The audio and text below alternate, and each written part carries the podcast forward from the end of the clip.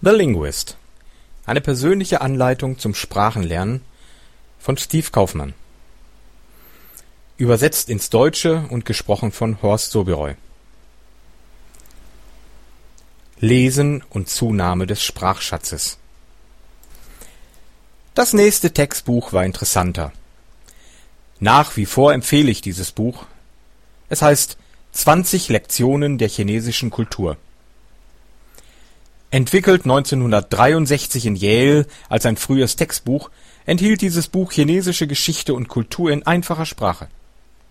Gelegentlich lese ich noch dieses Buch, um mein Chinesisch aufzufrischen. Obwohl das Buch für Lernende in einfacher Sprache geschrieben ist, das Thema ist real. Chinas Kultur und Geschichte. Für Anfänger ist abgestuftes Lesematerial unvermeidlich, weil das Lesen von besser verständlichem Material dabei hilft, Selbstvertrauen aufzubauen und Redegewandtheit zu entwickeln. Wie auch immer sollten diese Textbücher aus interessanten Themen bestehen und nicht Kindergeschichten ähneln. Idealerweise besteht die Möglichkeit, aus einer Sammlung für Anfänger auszuwählen. Aber alle Anfänger sollten so schnell wie möglich zu echten Inhalten wechseln Schon nach etwa vier Monaten las ich ausschließlich Chinesisch mit authentischem Inhalt, meistens Textbücher mit speziell erstellten Vokabellisten. Die Themen wechselten von Geschichte über Politik bis hin zur Literatur. Plötzlich erschloss sich mir in der Originalsprache eine faszinierende Welt, zuerst in Büchern und dann, als ich mein Chinesisch verbesserte, durch die Menschen, denen ich begegnete ich vertiefte mich ins Chinesischstudium. Ich genoss nicht den Vorteil, Chinesisch zehn Jahre lang schulmäßig zu lernen, wie es der Fall beim Französisch gewesen ist. Trotzdem war ich entschlossen, die Sprache im kurzmöglichsten Zeitraum zu lernen. Ich übernahm Verantwortung für mein Lernen. Von dem Zeitpunkt an, wo ich aufwachte, hatte ich meinen Kassettenrekorder an entweder im Hintergrund oder bei intensiven Sitzungen, bei denen ich mich auf die Aussprache konzentrierte. Ich arbeitete schwer, um chinesische Schriftzeichen zu lernen, schrieb sie nieder und wiederholte sie täglich. Ich las so viel, wie ich konnte, und las dasselbe Material wieder und wieder, um meine Fähigkeit im Lesen der chinesischen Schrift zu vervollkommnen. Ich lernte die Vokabellisten, die zu diesen Texten passten. Es schien immer so, als wenn ich neue Wörter niemals behalten könnte, aber schließlich blieben sie bei mir hängen. Hongkong ist keine Mandarin sprechende Stadt. So war ich in meinem Lernen ziemlich isoliert. Ich konnte nicht einfach rausgehen und mit Ladenbesitzern oder anderen in Mandarin sprechen. Während es einige Mandarin-Radio- und Fernsehprogramme gab, stellte ich fest, dass ich nur wenig von der Sprache verstand und dass es auch sofort wieder futsch war. Auf der anderen Seite stellte ich fest, dass es sehr nützlich war, einen Kassettenrekorder zum mehrfachen Anhören des von mir bereits verstandenen Stoffes einzusetzen. Das Problem war, ausreichend interessante Audioinhalte für meine Stufe des Hörverstehens zu bekommen. Als ich in Hongkong lebte, waren Kassettenrekorder nicht transportabel. Es waren noch die Tage jener Tonbandgeräte mit sichtbaren Bändern, welche groß, schwer und plump waren. Ich musste zum Hören zu Hause sitzen. Die moderne Technologie macht es heute möglich, interessanten Stoff zum Herunterladen oder zum Aufnehmen problemlos zu finden, so dass du es zum Hören überall mit hinnehmen kannst. Da Chinesisch eigentlich keine Lautschrift hat, musste ich drei bis viertausend Zeichen mit jeweils fünfzehn oder mehr Strichen lernen. Unnötig zu erwähnen, dass die Bildung des Sprachschatzes schwieriger ist als im Englischen. Ich stellte fest, dass das Wörterbuch die letzte Zuflucht für Sprachanfänger war.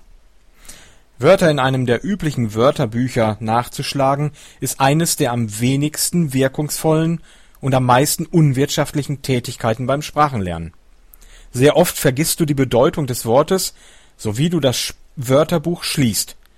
Sich eines chinesischen Wörterbuchs zu bedienen, ist sogar noch schwieriger, als ein Wort in einer Sprache nachzuschlagen, die auf dem Alphabet basiert. Eines der Enttäuschungen, der wir alle beim Sprachenlernen begegnen, ist die Geschwindigkeit, mit der wir neu gelernte Worte wieder vergessen. Es scheint so, als ob alles mehrfach wieder und wieder gelernt werden muss. Aufgrund der Problematik des Lernens der Schriftzeichen ist es im Chinesischen sogar ein noch größeres Problem. Ich musste einen Weg finden, die Geschwindigkeit, Schriftzeichen zu lernen, zu erhöhen. Ich entwickelte Techniken beim Erarbeiten von neuem Vokabelmaterial, die es mir ermöglichten, das Lernen und Abspeichern von Vokabeln zu verfestigen. Eine, eine Methode basierte auf der Art und Weise, wie chinesische Kinder Schriftzeichen lernen. Ich kaufte Übungsbücher, die in Felder zum Eintragen von Schriftzeichen unterteilt waren. Ich begann damit, die Schriftzeichen sechs oder siebenmal in die erste Spalte einzutragen und dann den Klang oder die englische Bezeichnung in die dritte Spalte zu schreiben. Dann begann ich, mit einem zweiten Schriftzeichen das gleiche zu tun. Sobald ich das erste Schrift, Schriftzeichen anging, musste ich lernen und es nochmals aufschreiben. Mit anderen Worten, ich erinnerte mich selbst regelmäßig an die Worte, die ich kurz zuvor gelernt hatte, bevor ich das Risiko einging, sie zu vergessen. Anfangs konnte ich bloß zehn Schriftzeichen am Tag lernen, aber nach einer Weile schaffte ich bis zu 30 am Tag mit einer ungefähr 50-prozentigen Merkquote. Die Merkquote war höher, wenn sich die Worte auf einen Inhalt bezogen, den ich gelesen oder gehört hatte. Dieses Prinzip, neue Worte systematisch immer wieder zu lernen, bis sie haften bleiben, wurde auf mein gesamtes Sprachenlernen übertragen. Es Im war heutigen für China ist die geschriebene Sprache Chinesisch ähnlich der Sprache, auch wenn meine, meine Kalligraphie schwach sicherlich. Wenn ich Chinesisch schrieb, hatte ich Zeit, meine Sätze zusammenzusetzen in einer eleganten und meine Worte sorgfältig völlig abweichend von der gesprochenen Sprache. Schreiben half mir, meinen Wortschatz zu Moderne chinesische Schriftsteller es zudem eine, häufig eine Möglichkeit dieser verfeinerten Sprache in ihre Prosa mit ein.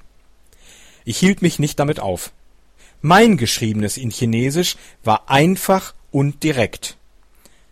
Völlig ausreichend, um Zeitungsartikel oder was immer mir als Lernmaterial gegeben wurde, zu übersetzen. Mein Geschriebenes gewissermaßen als eine Erweiterung meiner gesprochenen Sprache zu betrachten, verbesserte meine Fähigkeit, mich in Chinesisch auszudrücken. Sprachanfänger sollten häufig schreiben und sie sollten jede Abweichung zwischen ihrer geschriebenen und gesprochenen Sprache klein halten. Ein anderes Prinzip neue Vokabeln zu lernen, dass sie haften bleiben, ist die Bedeutsamkeit des zusammenhängenden Textes. Es ist leichter, sich die Bedeutungen chinesischer Schriftzeichen in aus zwei oder mehr Schriftzeichen zusammengesetzten Worten zu merken, als einzeln zu betrachte, als einzeln betrachtet. Ich habe noch Schwierigkeiten, einige Schriftzeichen von selbst zu erkennen, kann aber leicht die Bedeutung von Schriftzeichen in zusammengesetzten Worten bestimmen. Dieses Prinzip, Worte im, Zusammen im Zusammenhang mit Ausdrücken und längeren Inhalten zu lernen, ist in jeder Sprache sinnvoll und wurde ein wesentliches Merkmal des von mir entwickelten Lernsystems